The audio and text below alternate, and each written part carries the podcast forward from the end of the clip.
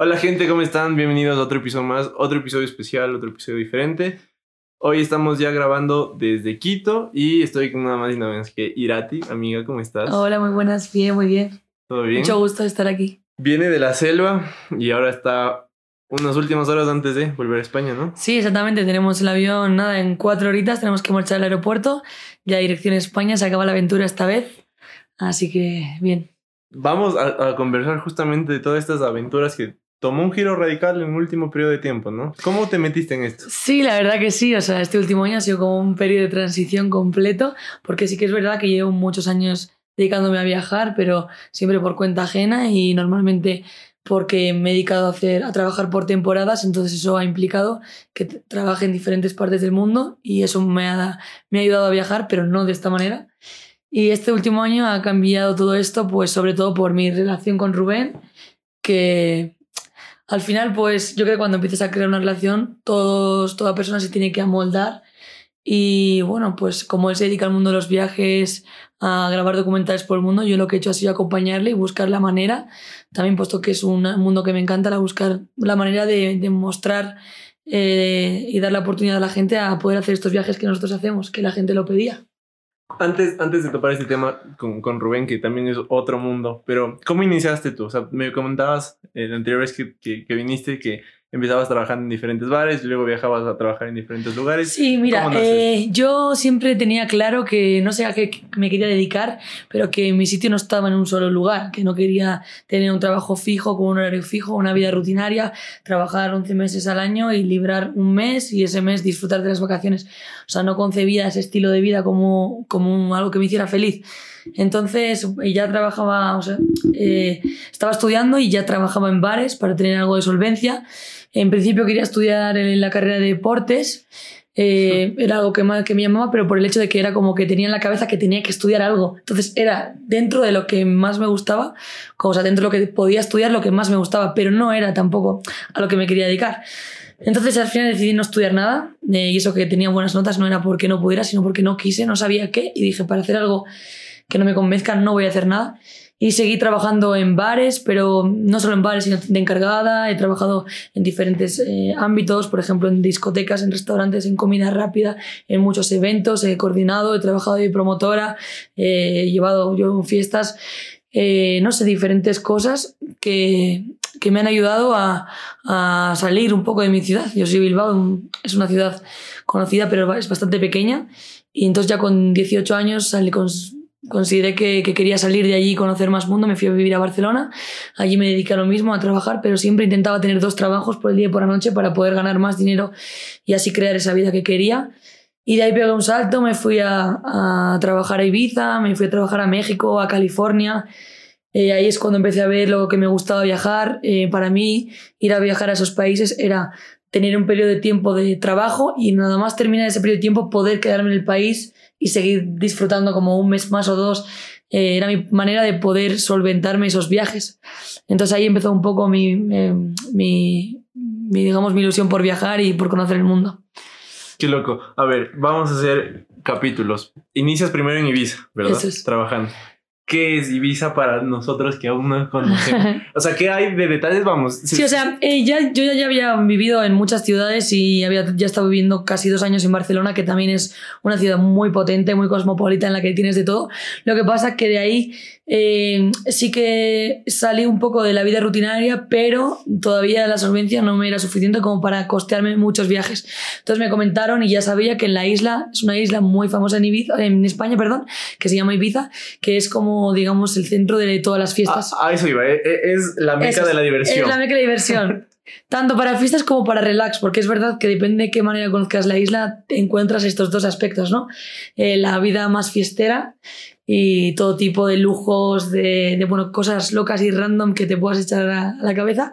Y a la vez también es un sitio mágico con unas playas espectaculares, un color azul brutal, unas arenas, es muy bonita, entonces puedes tener en la fiesta y también esa paz, que una combinación de esas dos hacen que esa isla sea la isla mágica, así se conoce. Entonces yo dije, yo tengo que ir ahí a trabajar. Además allí es un sitio al que la gente va a gastar dinero, por lo que trabajar allí eh, te asegura que vas a ganar un buen dinero, porque es mucho turismo, muchas propinas, eh, puedes trabajar muchas horas, tienes oportunidad de trabajar en muchos sitios a la vez. Entonces yo, que soy una persona que no me cuesta trabajar muchas horas porque lo que quiero es ganar mucho para poder costearme esos viajes, pues era como, eso es mi sitio, tengo que ir allí a trabajar. ¿Qué es lo que más recuerdas de cuándo iniciaste y de ahí? Mira, yo estaba, eh, cuando he dicho antes que dejé, no, no decidí no estudiar, decidí no estudiar una, una, carrera universitaria. Entonces ahí fue cuando me fui a Barcelona, estuve dos años allí viviendo, ya hice algún viaje así, pero como más corto. Y entonces eh, decidí volver a, a Bilbao, a mi ciudad, porque bueno, eh, pues entre mis padres me, me, como me metía mucha presión, pero nunca vas a ser nadie en la vida si no estudias algo. Mis padres son maestros, entonces ellos como el estudiar es como, no vas a ser nadie, no tienes tu futuro a perder, toda la vida no puedes estar trabajando como trabajas. Entonces dije, bueno, pues igual tengo que hacer algo, ¿no? Tendré que pensar. Entonces dije, ¿qué puedo hacer? Y bueno, pues siempre me ha gustado mucho el tema de los negocios. He sido muy buena con las matemáticas, me encanta la contabilidad, el ah, manejo del dinero de las empresas. Entonces dije, bueno, pues voy a estudiar administración y finanzas y quizá me pueda valer para montar una empresa en un futuro. Entonces me metí a estudiar el grado superior. Entonces, eh, no era lo mío, o sea, no es que no fuera lo mío, me encanta, o sea, me encanta el tema empresarial, pero es que me di cuenta que lo que yo estaba estudiando era para ser secretaria, para llevar los papeles y las gestiones de una empresa, no para ser una empresa, una emprendedora, no me ayudaban a eso, entonces sentía que lo que estudiaba, incluso ya lo sabía porque yo ya había estado llevando gestiones de eh, locales en los que ya había trabajado, ya me encargaba de esas cosas, incluso en empresas de amigos ya me habían estado dando eh, y les había estado llevando la gestión y las facturaciones y era como, pues, estoy estudiando algo que ya sé que no me quiero dedicar y otra vez sentí que perdía el tiempo, pero por no defraudar a mi familia dije, tengo que seguir aquí. E-, ¿Esa presión te, te marcó? O sea, digo, Uf. No querías estudiar porque ya tenías como tu, tu visión, pero esa, esa presión te decía, tengo que ir para sí, no defraudar. Sí, o sea, yo lo hacía por no defraudar a mis padres, no por otra cosa, o sea, yo tenía claro, o sea, no es que no quisiera estudiar. Yo siempre lo he dicho, es que no había una carrera que dijera, quiero ser, dedicarme a esto, entonces voy a Si hubiera querido ser abogada, hubiera tenido que estudiar Derecho. Si hubiera querido ser médica, hubiera tenido que estudiar Medicina. Pero para ser una persona emprendedora y cuando no sabes muy bien a qué te tienes que dedicar, yo decía, es que todavía no quiero decidir qué hacer y no veo que haya nada que vaya a estudiar que sea lo que me haga feliz. Entonces, dejarme explorar en el mundo y dejarme encontrar mi lugar y ya cuando lo encuentre, ostras, soy joven, puedo hacerlo a los 20, a los 30, ¿no? Ya lo estudiaré, ya lo trabajaré, ya me dedicaré a ello. Eh, pero eh, mi familia era como, no, no, eres una soñadora, los soñadores son unos locos, ¿no? O sea, no puedes pensar así, tienes que asegurarte un futuro. Y entonces, bueno, era como, bueno, voy, voy a clase. Y tampoco me costaba, ¿no? Me costaba el madrugar. Lo único que me costaba era que a la vez, obviamente, que estudiaba, yo trabajaba. Porque no, después de llevar años trabajando. ¿Estudiaste en Bilbao? Estudié en Bilbao, sí.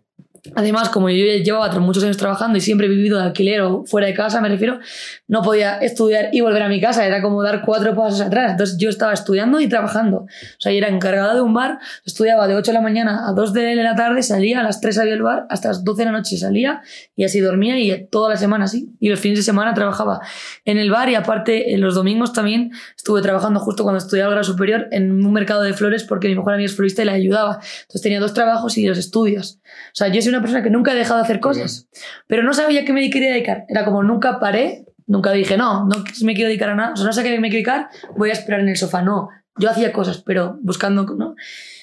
Y... ¿Cómo, ¿Cómo lograste? Y eso, entonces fue cuando ya había estado en Barcelona y dije, me tengo que ir a Ibiza. Dije, no quiero estar aquí. Entonces tenía los exámenes porque la temporada de Ibiza empieza en mayo, de mayo a octubre. Entonces yo tenía los exámenes en mayo y dije, bueno, me compro unos vuelos a Ibiza, me voy cuatro días, he hecho currículum y si me cogen, vuelvo a Bilbao, hago maletas y me voy a Ibiza. Entonces terminé el último examen del grado superior, como las dos de, al menos las 2 de mediodía, y a las 4 de la tarde tenía un vuelo para Ibiza. Me cogí un vuelo a Ibiza y eché currículums y me llamaron para trabajar en, en, una discoteca. Entonces volví a Bilbao, hice maletas y me volví a Ibiza, alquilé una habitación y allí me quedé la temporada.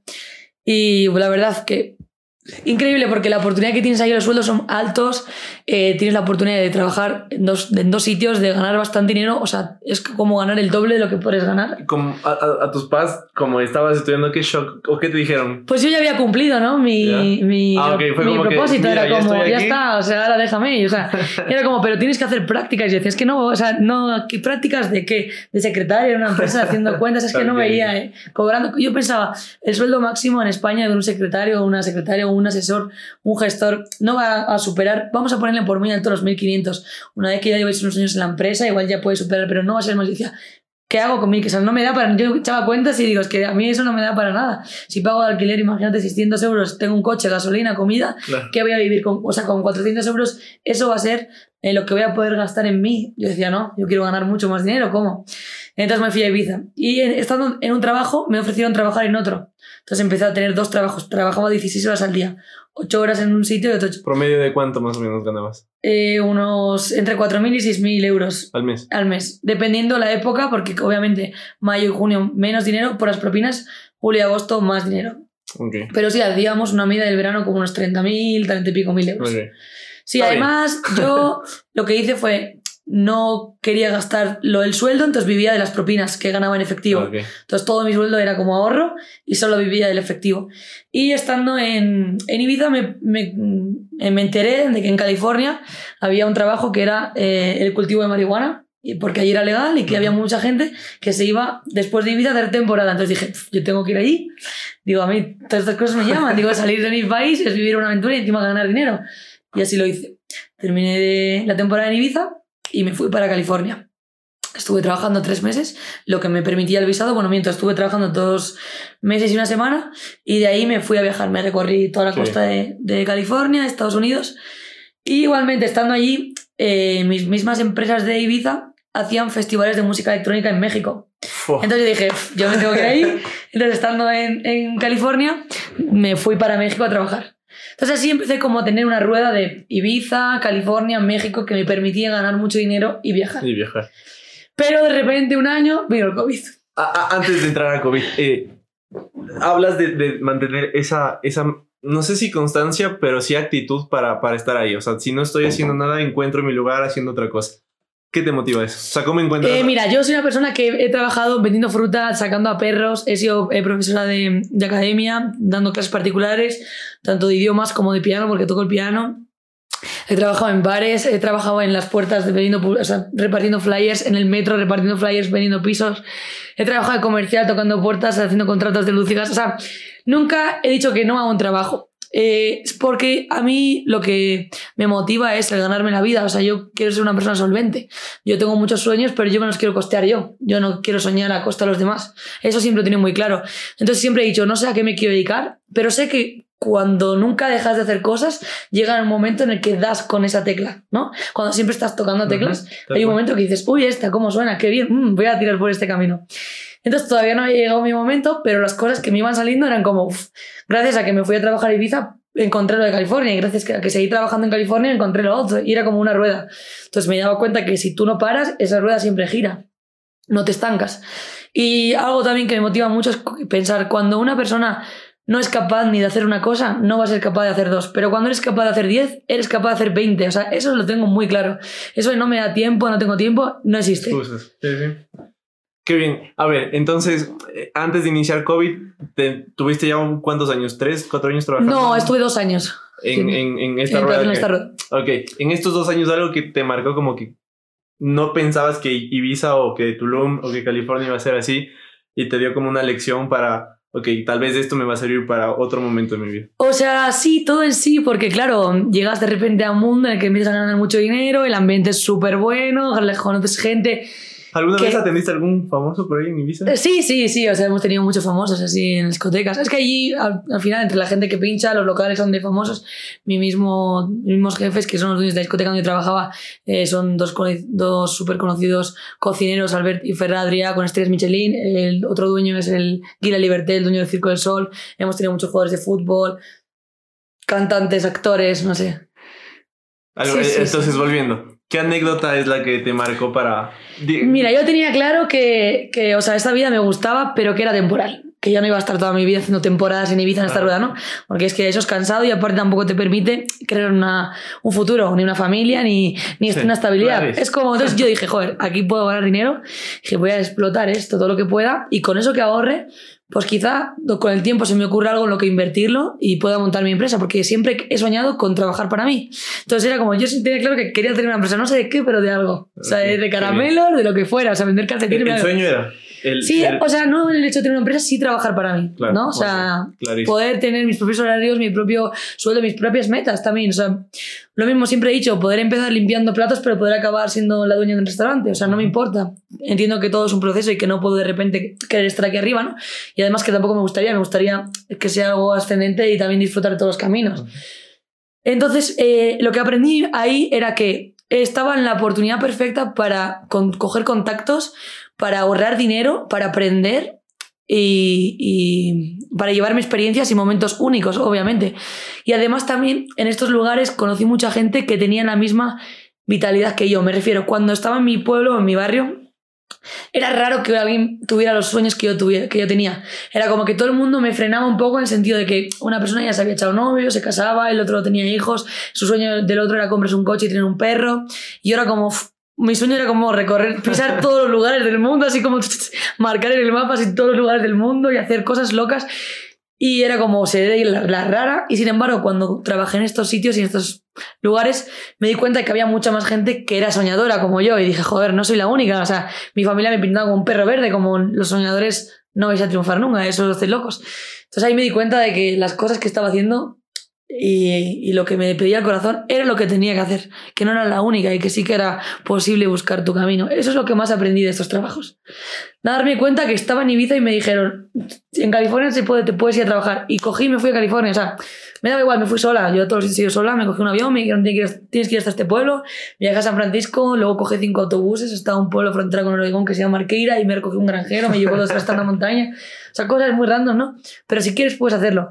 No es como, no, bueno, voy a decirle a una amiga y si me quiere me acompaña. No, yo quería ir allí y ponía el ojo allí y ahí, ¿no? Donde pongo el ojo pongo la bala, así. Lo, lo, lo chévere es que fuiste siempre por ese sueño, o sea, independientemente de lo que te dijeron tus familiares, tu círculo cercano, fue como que no me importa porque ya sé a dónde quiero llegar. Entonces creo que es lo importante. Llegó COVID. Uf, a mí yo el COVID lo pasé muy mal, realmente mal. Porque ahí fue como que me pegó así un vuelco se todo. Ibiza, sí. Se cerró Tulum. No, bueno, se Tulum cerró- creo que no se cerró tanto, ¿no? O sea, No, pero se- ya no es que se cerraron los sitios, no sino fue que lo se mismo. cerró todo mi sueño. Era como, ¿y ahora qué? claro, no y ahora fue viajar. cuando empecé a decir, igual mis padres tenían razón, si ahora mismo hubiera tenido un trabajo fijo, estaría Claro, en un ERTE y estaría cobrando un sueldo sin trabajar. Ahora yo, claro, yo justo volví a, a España en enero, a finales de enero, terminé la temporada de Tulum, y en, en abril me iba a Ibiza. Y justo en marzo cerraron todo. Entonces yo llegué, pagué mi casa de Ibiza, la fianza para que me la guardaran para esa temporada. Eh, además me había comprado una casa, que eso ahora te cuento, ahora de la casa. Entonces, con los ahorros que había ganado en las dos temporadas, pagué unas obras que tenía que, que quería hacer. Entonces me quedé como con 3.000 euros en el banco, algo así, o sea, nada. Y de repente vino el COVID y dije, va, serán dos semanitas, el COVID, encerrados. Todo bien. Todo bien. Es más, la primera semana fue como, venga, eh, estábamos en casa de una amiga, cuando nos enteramos de la noticia, vamos a comprar comida en el supermercado y nos encerramos aquí una semana. Y cuando te das cuenta de que empieza a hacerse todo más grande, de que no vas a poder trabajar, de que has perdido todos los trabajos, de que hicieras todo. Y de repente, claro, yo no podía pedir el paro, el paro de la solvencia, que no la podía pedir porque cuando llevas más de tres meses trabajando o sin trabajar o trabajando en el extranjero, sin cotizar, digamos, en el Estado español, no te pertenece el paro. Ah. Entonces yo no podía solicitarlo, aunque lo tuviera completo, porque nunca lo había pedido. Lo tenía completo, Ah, pero no lo podía pedir. Entonces me vi pagando una hipoteca de 600 euros al mes, con 3.000 euros en el banco y encerrada en mi casa. Que era como... Y además, todavía no estaba viviendo en la casa que había comprado porque me faltaban muebles. Y como yo viajaba, no me urgía comprar los muebles, entonces me tuve que quedar en casa de mi madre, eh, confinada, sin dinero, casi sin dinero y viendo a ver cuántos meses iba a poder aguantar pagando esos 600 euros al mes. Era como, es más, me puse a hablar con gente porque cuando me sentí tan encerrada quise hacer voluntariado en hospitales, ayudando, o sea, dije, me da igual, quiero salir, o sea, no, no es cobrar, es que quiero salir, o sea, me sentía que me habían privado de toda mi libertad. O sea, de verme danzando por todo el mundo a ver que no puedo salir ni de la puerta de mi Ni la casa. puerta, O sea, mi única paseo era sacar al perro. Uf, y ahí era, lo pasé mal psicológicamente porque empecé como a echarme la culpa a mí misma de Uf. tienes que haber hecho caso, lo has hecho muy mal, te creías tú que esto, tus padres tenían razón, no sé qué, bla, bla, bla. No sé, no sé en qué momento fue como, vale ya, o sea, no, no, esto va a pasar y, y vas a seguir igual. Y con lo mismo que una vez empezaste de cero, otra vez vas a empezar de cero. Y si has podido una, vas a poder, poder dos. Y ahora más, que todavía es mejor que la anterior porque tienes experiencia. Antes no, y ahora Claro. tienes un montón y has hecho un recorrido enorme. Entonces ahí como que otra vez es, es eso que me pasó fue como una depresión así de un mes, pero depresión que yo no había sentido en la vida, como un... Creo que todos pasamos por esa etapa. O sea, no dormía en casa, era como las 4 de la mañana. Claro, no hacer actividad, no hacer nada, estar como en una incertidumbre de ¿qué hago? ¿Qué hago? No, pues... Además no fue como esas personas que le dio por hacer ejercicio y pues no, no, era como, es que no me apetecía hacer nada, era como, Sí, es que no quiero, o sea... No, No saliste a subir cerros ni nada. no, no, no. Es que no, no, porque el único deporte que podíamos hacer era una hora y correr. Y era como, es que, ¿cómo voy a correr con las dudas que tengo aquí, los pagos que tengo que hacer? Eh, no, no sé dónde voy a trabajar, no tengo trabajo, no tengo nada, no, ¿sabes? Y de repente vino cuando, cuando permitieron volver a empezar a trabajar. Que fue el, el- En mayo. el- Claro, fue casi entrando al verano del año pasado. Eso es, fueron dos meses de confinamiento Ajá. más o menos. Entonces ahí dije, bueno, Ibiza solo habría restaurantes, entonces no me apetecía irme hasta allí para poder tener un solo trabajo, porque ahí la vida es cara. Entonces, con un solo sueldo, restando mis gastos, no me salía a Claro. ganar. a- sí me salía a ganar, pero no tanto, para eso me quedaba en mi pueblo. Entonces dije, ¿qué hago? Entonces, por trabajar en algún lado, por no trabajar en mi barrio, que me aburre, que es como, no es que me aburra, sino que es como, lo tengo muy visto, dije, voy a trabajar en un pueblo de al lado. Entonces me puse a trabajar en Castro Urdiales, que es el pueblo de donde es Rubén. Entonces me puse a trabajar allí y bueno, el empezar ya, solamente el empezar a trabajar fue como, uff, bien, otra vez estoy en la rueda, ¿no? Estoy empezando desde cero, porque otra vez es como en un bar de pueblo, pero estoy en la rueda otra vez. Solo Ujú. tengo que empezar a rodar y a rodar para seguir, ¿no? Mi camino. Entonces empecé a trabajar ahí y a la vez me ofrecieron llevar un, un, un chiringuito en la playa. Ah, donde- Aquí un, un- disclaimer, Sí. que es un chiringuito porque... Un chiringuito es como un módulo, digamos, es como una cabaña de madera que se colocan solamente por temporada de verano en las zonas de playa para trabajar Ah, ok. en el verano, digamos, para vender refrescos, helados y todo, pero solamente a temporada de verano. Y yo había trabajado en uno de esos hacía tres años. Ya. Entonces los mismos dueños me dijeron, oye, ¿te interesa este verano trabajar? Y les dije, no, si queréis, cedérmelo y lo llevo yo. Entonces me lo cedieron. Entonces Ah, ok. llevé ese, ese garito, lo estuve llevando todo el verano, a la vez que trabajaba en el pueblo de Rubén. ¿Ves lo que digo? Siempre Claro, dos trabajos. Era como siempre buscar. Entonces ya Qué vi, bien. o sea, un mes después de haber estado encerrada, ya tenía dos trabajos. Era como, siempre estaba, ¿no? Ahí. Y, y bueno, ahí fue cuando conocí a Rubén, porque se pasaban el día en el bar donde yo trabajaba y además muchos de sus amigos venían a mi otro bar. O sea, yo trabajaba de 10 de la mañana a 7 de la tarde en mi bar, luego tenía otra chica y a otro chico y yo me iba a trabajar al otro bar hasta las 3, 4 de la mañana y así todos los días, ¿no? Pero ella sentía que, o sea, ya esto otra vez tenía esa vitalidad de ya nadie me podía parar, era como, no, no, o sea, sigo haciendo bien. Bien. O sea, ese lapsus, lapso que me pasó por la cabeza de pensar que, que no, que, que había hecho mal, no, me, se me cambió. volver a estudiar. No, no. Era de estudiar administración Sí, de empresas. Y bueno, de ahí supongo que en una de esas noches eh, largas. oh, por cierto, antes de, an- antes de entrar ahí, eh, ¿desde qué edad, o sea, haciendo como un, un- un feedback, ¿desde qué edad sentiste esa gana de darle doble y triple a todo? O sea, tipo, Mira, no conformarse, que es Con, con 14 o 15 años, cuando un día hablaba con mi madre de lo que quería estudiar, y lo que te digo, como siempre me presionaban como, ¿y qué quieres ser de mayor? ¿Y qué quieres ser? Como que tenía que decidir algo, decidí lo de estudiar la carrera de deportes.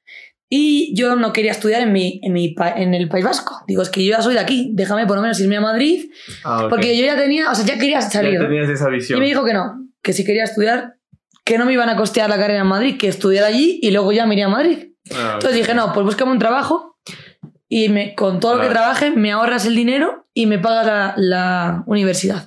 Me dijo, vale, entonces con 15 años me buscó un trabajo en el bar de su amiga y empecé a trabajar con 15 años los fines de semana y ese dinero ella me lo guardaba para pagarme con 18 años la universidad. O sea, tres años antes yo ya estaba pidiendo un trabajo para luego poder irme a estudiar fuera. Pero siempre, siempre fue por esa visión. Que, Sí, porque yo era como que quería, quería volar. Yo Ah, sentía ok. que Bilbao se me quedaba pequeña. O sea, para que veas, ya con 14 años sin darme cuenta, estaba pidiendo salir. Clarísimo, clarísimo. Ok, volviendo entonces Vale. a, a- a la trama. Eh, ¿Qué pasó? ¿Cómo fue? ¿Cómo sucedió? Pues, pues la verdad que, que no sé muy bien cómo fue. Bueno, sí, venían, venían mucho al bar. La verdad que primero conocí a, sus amigos, porque un- uno de sus amigos trabaja conmigo. Y, y me hice súper amigo de este chico. y empecé a. Pues no era mi pueblo, pero me quedaba, pues al cerrar el bar, yo me quedaba de fiesta con mi amigo. Entonces me presentaba a su grupo de amigos, entre ellos estaba Rubén. Y como que un día pues empezamos a hablar y qué tal esto y lo otro. Y pues yo ni le conocía, o sea, no sabía ni qué hacía, ni, ni había visto nunca sus vídeos. Yo siempre he sido anti YouTube, o sea, no que fuera anti, pero nunca me he tenido Sí. tiempo como de ni me ha apetecido Claro, en dos trabajos. De hecho, me 16 horas. tuve Instagram con 16 años, no, perdón, en el 2016 me hice Instagram y si ves mis publicaciones son, no sé, cuando hacía una foto y ya está, ¿no? Pero nunca... Y no sé, pues como que me llamó la atención así el pelo largo, chico, así. eso. Y, y Tiraste un- la flecha entonces. Sí, y un día como ellos tienen como un- un- una huerta, tienen un terreno eh, ahí cerca del pueblo que tiene una caseta donde hacen after o a veces hacen fiestas, entonces a mí me habían invitado alguna vez. Entonces como yo tenía mi casa, la que te, te he comentado que, que me compré, que tiene terreno, dije, bueno, pues les voy a invitar yo un día a ellos a que vengan a mi casa. Entonces les invité. Y ahí fue, ese día fue cuando, cuando me lié por primera vez con Rubén. Ok, eh, antes de seguir el paréntesis de la casa, ¿cómo surgió el- Vale, la sí. compra? Pues mira, otra cosa loca también, a veces que a mí me dan así. Eh, aunque siempre he querido explorar como todos los rincones y nunca he querido quedarme ahí como en casa, sí que he tenido siempre claro que al final viajo, pero siempre acabo volviendo a Bilbao, aunque sea por un periodo corto de tiempo. Entonces, siempre he querido tener mi lugar en, en mi barrio. Entonces, eh, sentía que cuando viajaba, yo no tenía mi piso en Bilbao, obviamente, porque lo dejaba de rentar. ¿Para que voy a pagar un alquiler si me voy Claro. cuatro meses? Entonces, cada vez que volvía me tenía que quedar donde mi madre. Y yo estaba acostumbrada a vivir sola, entonces era como... no, pero cada vez que vuelva tampoco me voy a alquilar un piso. Entonces dije, mira, algo que tengo claro es que yo quiero una casa en mi barrio. Ya sea para cuando venga de vez en cuando, o para alquilarla, o para el futuro. Porque no voy a estar gastando mi dinero en un alquiler. Entonces, hay una zona de mi barrio que es una zona verde, que tiene un pantano, que es muy bonita y muy tranquila. Y siempre ha sido como un sueño el tener una casita ahí. Entonces, un- una vez se me ha presentado la oportunidad de comprar ahí un terreno con una casa y no me lo pensé. Dije, esta es la mía. Dije, tenía que reformar esa casa, pero ya la iré ¿Qué reformando con el tiempo. ahí? 20 años, 21. No, miento. 23 tenía. Ah, ok. Sí, 23. Ya había vuelto a Barcelona. Ya llevo pagando 3 años en la casa y tengo 26, 23 años tenía. Entonces era como mi madre me decía, a ver, pero tú no me estás diciendo que quieres viajar. ¿Qué haces? ¿Para qué te vas a comer? Ya yo, mamá, pero esto es una manera de labrar mi futuro. Esto es una manera de asegurar que de todos los meses mis ahorros van a un lugar. Por lo menos sé que eh, si no lo guardo en el banco, pero lo guardo en una, una vivienda, el día de mañana esa casa va a estar pagada, la puedo vender y ahí tengo dinero. ¿Me entiendes? Es mi casa. Entonces me dijo, mira, necesitaba el aval de mi madre, porque claro, al comprar una casa yo sola y sin, yo no tenía, tengo contrato de trabajo, pero temporal, no tengo un trabajo fijo, entonces es muy complicado que me den un crédito. Entonces mi madre me dijo, yo te avalo, porque ella sabe que yo siempre he estado trabajando. Ahí ya mi madre, yo ya tenía 23 años, ella ya se había dado cuenta de mi estilo de vida, ya lo había aceptado. Ya era como, ya no era como con 18, sino ella dijo, bueno, esta es tu manera de vivir, nunca me pides nada, tú te buscas las, las castañas, pues ¿qué te voy a decir? Adelante, compremos. Entonces compré la casa. Y poco a poco he estado tres años haciendo reformas y arreglando, y este año es el que he empezado a vivir en la casa. Ah. Ahora vive también Rubén ahí conmigo. Qué bien. Sí, sí, ya te invito a que... qué bacán. Entonces, eso, eso siempre he querido tener como el lugar. Y aparte que me viene bien porque es una manera de ahorrar para mí. Claro. E- Es una manera de, como tú dices, ver al futuro. Claro. Simplemente. Ok. Ahora entremos como en la fase que, que te tiene aquí en Ecuador otra vez, que es otra vez, eh, siento yo, meterse a la ruedita, pero ahora, yo, o sea, yo lo analizo y lo veo así. Iniciaste con una ruedita pequeña a, a tus 15, lo dices. Sí. Luego fuiste como que la más importante, que hubo esto de tres Ujú. lugares diferentes. Luego empezó o se está empezando a construir la, la más grande, a mi parecer, que es un proyecto que lo Sí. van manejando con él. Sí, Después de- ahora es que ahora creo que ya esta rueda ya, ya no es que, o sea, es una rueda igualmente, pero ya va como con un camino, ¿sabes? Ahora ya sí veo como el camino. Antes era como pedalea, Claro. pedalea, así era como así, tú pedalea. Tú, tú dale. Sí, y ahora es como que voy enfocada, ¿no? Todo esto vino porque que después del verano que conocí a Rubén, nos fuimos a viajar. Dijimos, bueno, nos hemos gustado, eh, congeniamos, nuestra vida es compatible porque él viaja, yo viajo, pues vamos a viajar juntos. Ujú. Eh, entonces nos fuimos a viajar durante un año y a la vuelta yo vi, me di cuenta que tenía que volver a empezar a trabajar o en un bar o irme. Entonces dije, joder, voy a buscar la manera de poder tener un oficio eh, en el que pueda congeniar más el viajar con él y hacer más cosas, porque si no, tengo que seguir Tú nunca te viste en la faceta de hacer videos para... no, no. De hecho, Rubén muchas veces me pide salir en los vídeos, o no es que me pida salir, sino me intenta grabar y yo como... me- me- es algo que... Esto no me da tanto reparo porque es hablar contigo, Ajá. pero a mí actuar así en la cámara, saber que ve tanta gente, es sí, como sí. que la que no quieres soy yo. Igual con el tiempo, pues ¿Quién sabe? No me cuesta. Como antes, yo antes no me grababa una historia hablando, o sea, sí poniendo morritos, pero hablando no. Y ahora, por ejemplo, lo, lo, hago y me cuesta. Ahora me tengo que esconder y que nadie me. O sea, parezco estúpido, digo. Y igual me tengo que ir al baño en mi casa y grabarme ahí, ¿sabes? O sea, no soy capaz de hablar así. Es algo que me cuesta y aparte que sé que no es lo mío. Okay. Pero lo mío sí que es viajar y yo soy una persona siempre muy positiva y que siempre mmm, es como que he atraído mucho a la gente. La gente siempre, por lo menos, me hace sentir que la gente que está conmigo está a gusto. Entonces, cuando, hablando así con Rubén, Rubén un día me contó que antes del COVID él iba a empezar a hacer grupos de viajes, pero que por el COVID no los hizo y que luego en la pandemia su canal tuvo un boom muy grande y ya no, no necesitaba de, de hacer eso y su, su, pasión es grabar documentales y que se, se quiere dedicar a eso. Entonces yo dije, joder, pues, ¿y, y si lo hago yo? Dije, ¿qué te parece si, si hago yo eso que tú ibas a hacer? ¿no? Si me pongo yo a hacer los grupos de viajes y que la gente me acompañe. Y no sé, no sabía muy bien si qué iba a pensar él y me dijo, mira, tío, o sea, me parece increíble porque es que no veo mejor persona con la que la gente pueda irse claro. a viajar. Porque yo viajando siempre, eh, siempre es que he viajado tanto sola también que no tengo problema ni miedo a viajar. Y además, eh, cuando descubrí la selva, dije, yo a este lugar tengo que volver.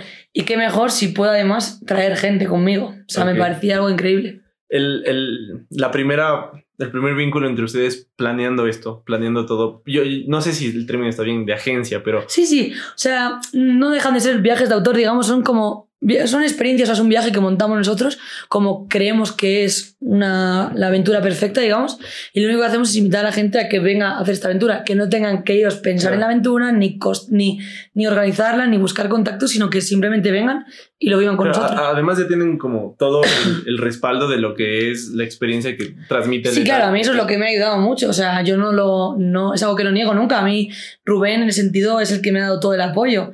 O sea, obviamente, la gente que viene conmigo, la claro. mayoría de la gente es porque conoce los vídeos de Rubén y, y, eso yo lo tengo muy claro. O sea, yo eso no se lo, no se lo animo a nadie. Clarísimo. Pero es que obviamente es mi pareja y yo me claro, voy a poder. Es que, a, a, eso... me, es que no me aprovecho, pero me apoyo en él. A eso iba. Lo, lo, importante es que trabajen. Claro. Porque claro. otra cosa fuera que tú trates de aprovechar. Claro, claro, pero yo estoy haciendo lo mío. Eh. ¿no?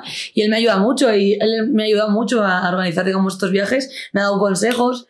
Eh, pero yo soy la que me he involucrado, la que me he puesto a trabajar en ello, la que, eh, no sé, la que he perdido el tiempo, digamos, o sea, cuando y se, las ganas. Cuando se sentaron a hablar, y, o cuando tú le dijiste, no sé si se sentaron, vamos, pero ¿qué fue lo que, lo que salió para decir, ok, hagámoslo?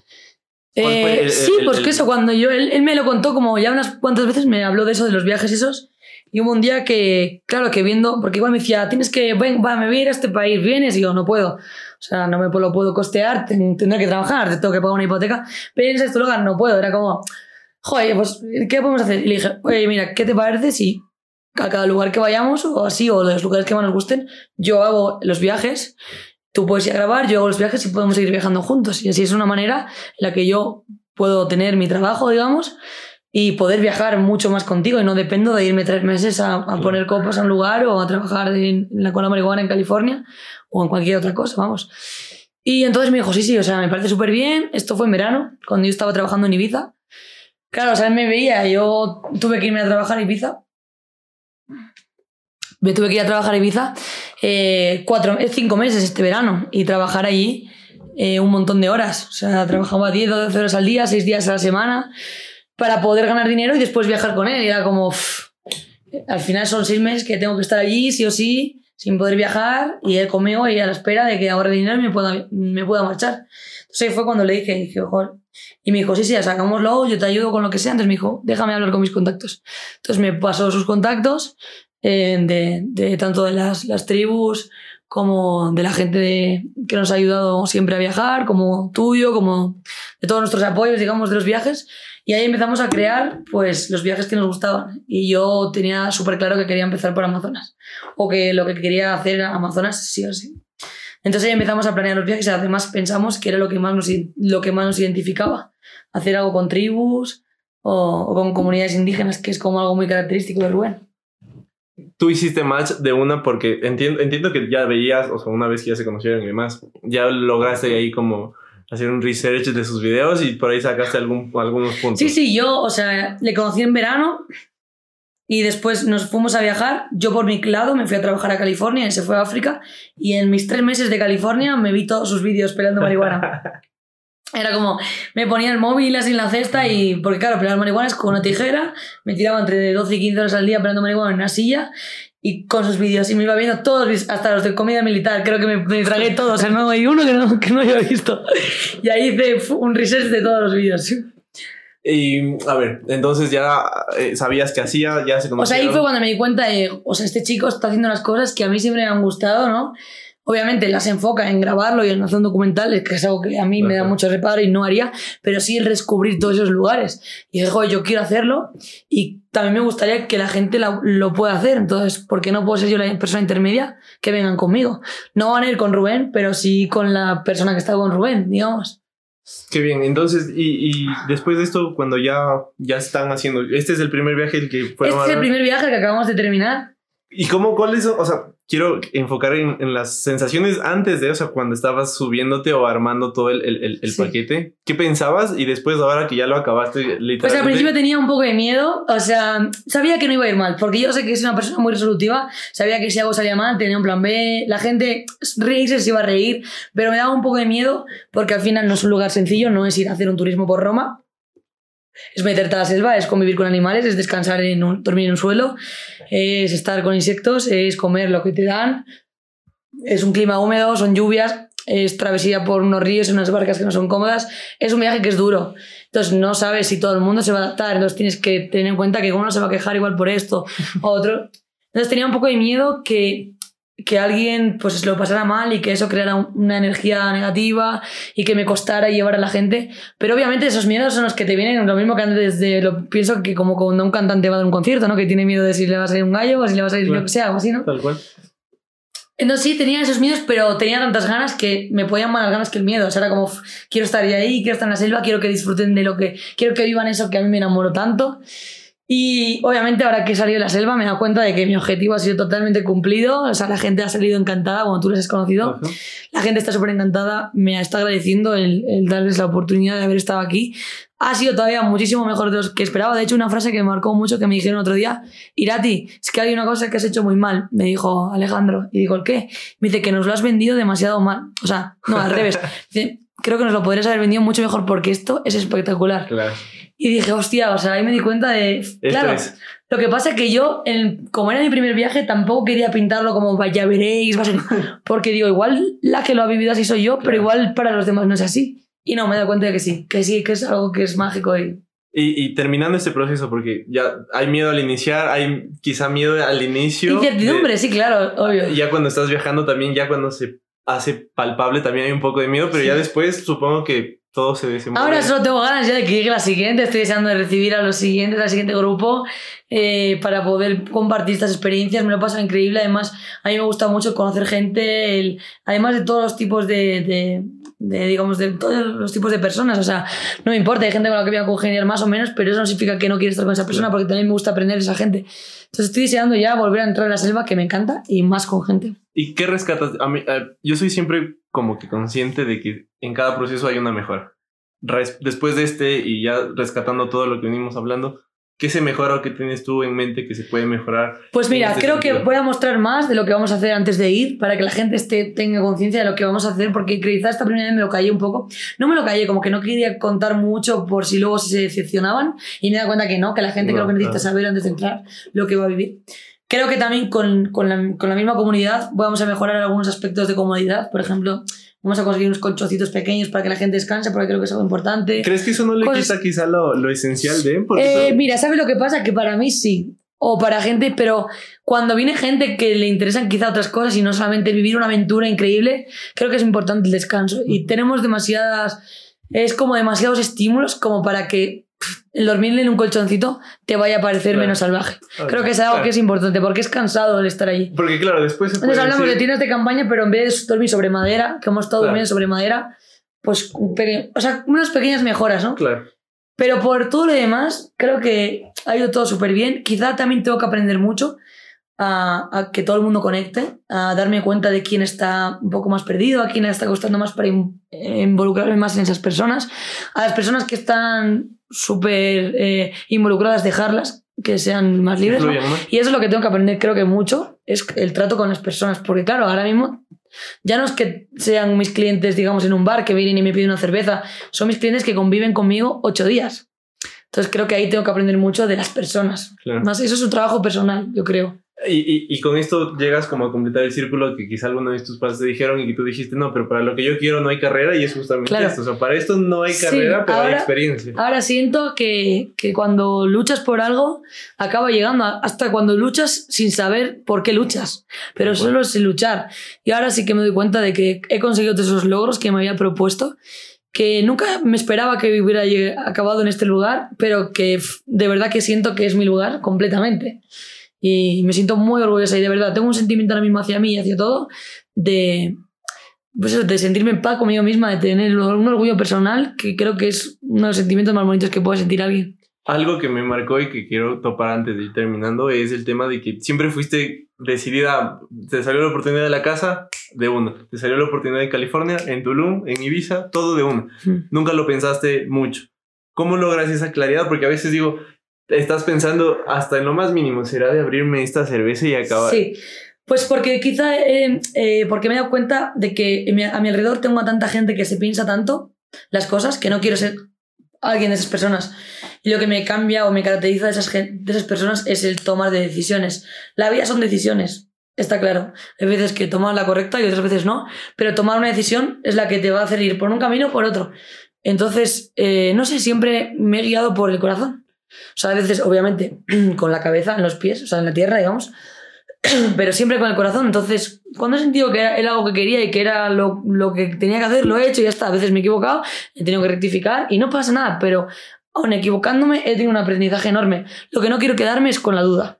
Y es, tengo personas alrededor que están todo el día en el sofá diciendo, oh, qué guay, qué suerte que haces eso, qué bien te va. Tú también puedes hacerlo, pero lo que te falta es el tomar, el tener esa acción, ¿no? Ese- esa toma de decisiones. Sí, y a, y a la final, si te equivocas, lo aprendes. Es y- que eso es la vida, o sea, aprender al final. Ok, eh, para ir terminando, te quería topar algo. O sea, me, me gusta cómo encapsulamos todo esto porque al final es, es, es tal cual. No sabías qué y lo terminaste estudiando por complacer decirlo hacia tus padres, pero al final te diste cuenta que no es lo tuyo y que terminaste haciendo algo que te gusta y aprendiendo fuera de las clases. Pero esto te llevó a conocer un mundo externo de- totalmente diferente al que conocen las personas en sí Mm. y que hay un montón de tipos de convivencia. Y ahora me quiero centrar en, el- en esta expedición a la Amazonía. ¿Cómo sientes que ellos reciben esto? O sea, a lo que voy es, ellos entienden que van por turismo, entienden que están haciendo... ¿Te de- refieres a las comunidades? Claro, o sea, ¿cómo, cómo sientes la, la recepción eh, de ellos? Yo, eh, para que la gente que no entiende se piense que nosotros vamos a, a, a joderles digamos, el ecosistema o a estropear eso, quiero que entiendan que no, todo lo contrario. Estas personas obviamente están aisladas, digamos, viven en la selva, pero no son eh, inconscientes, conocen perfectamente el mundo exterior, saben muy bien cómo se rige. Estas personas viven en, una, en un equilibrio perfecto con la naturaleza y en sintonía en su comunidad. O sea, es una pasada, de, de verdad de- deberíamos de aprender muchísimas características que tienen, pero tienen falta de recursos. Entonces, mi manera de ayudarles, ellos entienden que nosotros lo que hacemos es entrar a convivir y a conectar con ellos. Yo no entro a estropearles el lugar, sino a que me enseñen su lugar.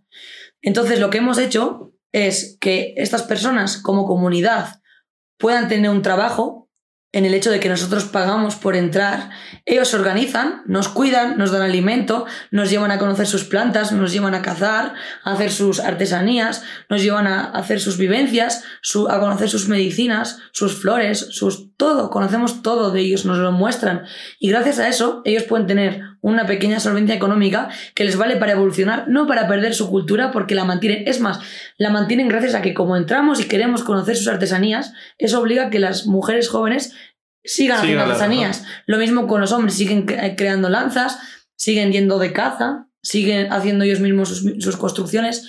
Entonces el hecho de que nosotros entremos solo mantiene en orden ese equilibrio. Claro, porque si no, con- si no entraran, no hubiera esa recepción de dinero, ellos se obligan a salir. Aparte, el hecho de que entremos también hace que el mundo exterior conozca que allí hay culturas. Y eso también hace que las madereras, petroleras, mineras no tengan tanta. eh, no, se lo tengan más complicado para entrar. ¿Por qué? Porque ya la gente exterior sabe que en ese territorio hay gente.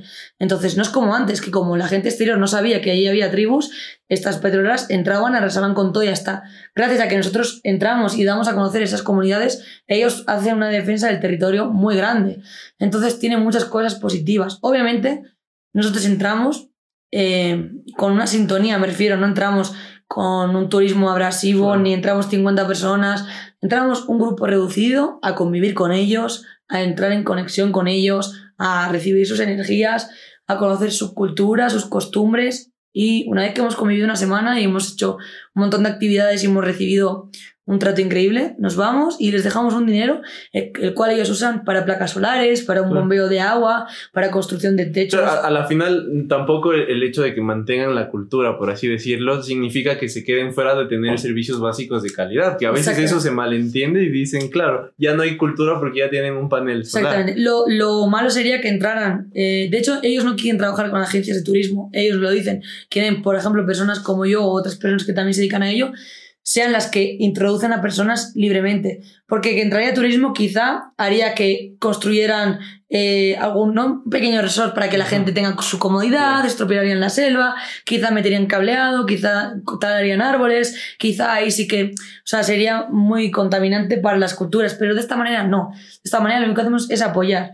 Y por ejemplo, yo que he estado conviviendo con ellos, me piden mucha ayuda en el sentido de que ellos han creado una escuela, por ejemplo, en esta última comunidad que he estado, pero no tienen profesor. Los profesores son los mismos padres de voluntarios, que tampoco tienen conocimiento para dar una, una educación a unos niños.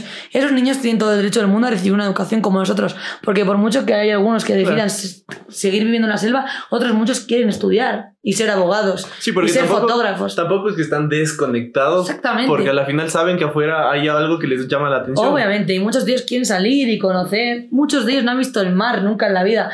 Me refiero, entonces, yo ahora mismo con estos proyectos, eh, con este proyecto de los viajes, digamos, quiero y estoy creando un proyecto con ellos de, de ayuda. Les estoy escuchando que están pidiendo lo que más necesitan. Entonces me están viendo voluntarios para hacer profesores. Entonces estamos creando algunas campañas para, para apoyarles en ese sentido.